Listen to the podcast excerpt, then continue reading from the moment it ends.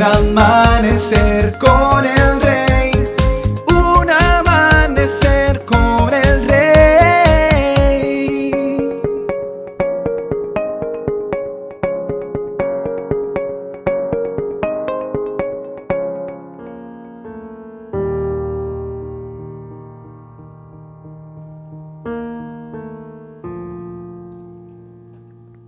Muy buenos días y bendiciones para todos. Porque mis pensamientos no son los de ustedes, ni sus caminos son los míos, afirma el Señor. Isaías 55:8.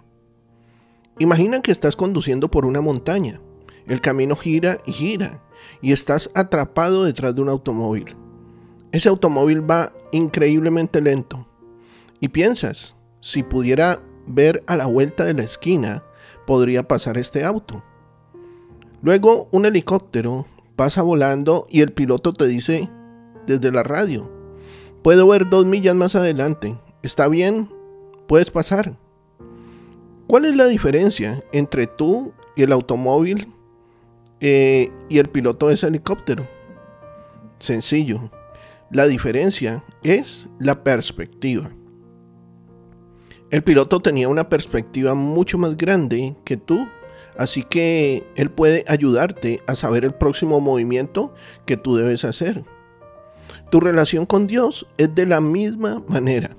Él tiene una perspectiva mucho más grande de tu vida que tú. Dios quiere compartir su perspectiva contigo y lo hace a través de la Biblia. La perspectiva de Dios te ayuda a comprender el panorama general, las razones detrás de lo que hace y lo que sucede en el mundo. Sin la perspectiva de Dios en tu vida, la vida puede estar llena de frustración constante. Te pasas el día haciendo preguntas que no puedes responder. ¿Por qué me pasa esto a mí? ¿Por qué le está sucediendo esto a otras personas? ¿Cuál es el propósito de esto? ¿Cuál es el significado de la vida?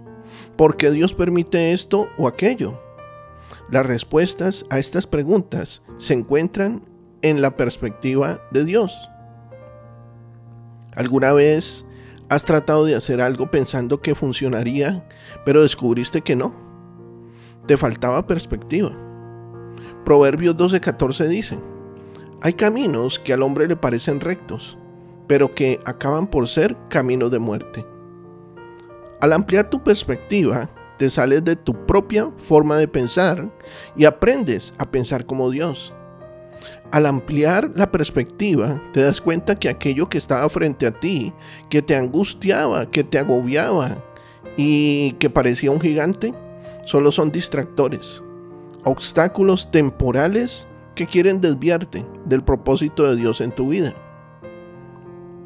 Pues nos levantó de los muertos junto con Cristo y nos sentó con Él en lugares celestiales porque estamos unidos a Cristo Jesús. Efesios 2.6. En los lugares celestiales es estar unido a Cristo en su perspectiva. El Salmo 103.7 dice, dio a conocer sus caminos a Moisés, reveló sus obras al pueblo de Israel. El pueblo de Israel vio lo que Dios hizo, la apertura del Mar Rojo, el maná, los milagros con agua y muchos más. Pero Dios dejó que Moisés entendiera el porqué detrás de lo que hizo. Es decir, le dio a Moisés su perspectiva. ¿Cómo puedes obtener la perspectiva de Dios al estudiar la palabra? Reflexionemos sobre esto. Para estudiar la palabra de Dios necesitas hacer más que solo leerla. Debes hacer preguntas y usar un bolígrafo y papel o una nota de tu teléfono inteligente para registrar lo que dice. Elige un capítulo de la Biblia hoy y estúdialo. Escribe lo que aprendes sobre la perspectiva de Dios. ¿Qué problema estás viendo desde tu perspectiva? Pues estudia ahora la palabra de Dios para obtener la perspectiva de Dios sobre ella y así podrás llegar a entender lo que está pasando desde la perspectiva de Dios. Piensa por un momento en que Dios te ayudó a ganar su perspectiva sobre una situación y ahora tu panorama que antes estaba oscuro ya se aclaró. Desde hoy reclama tu posición en los lugares celestiales juntamente con Cristo y declara que desde esa perspectiva todo es posible, porque ahora lo ves con los ojos de la fe. Pasa tiempo en oración agradeciéndole por compartir su perspectiva contigo. Créelo, confiésalo y recíbelo en el nombre de Jesucristo nuestro Señor. Amén. Estoy seguro de que Dios hoy ha edificado tu vida.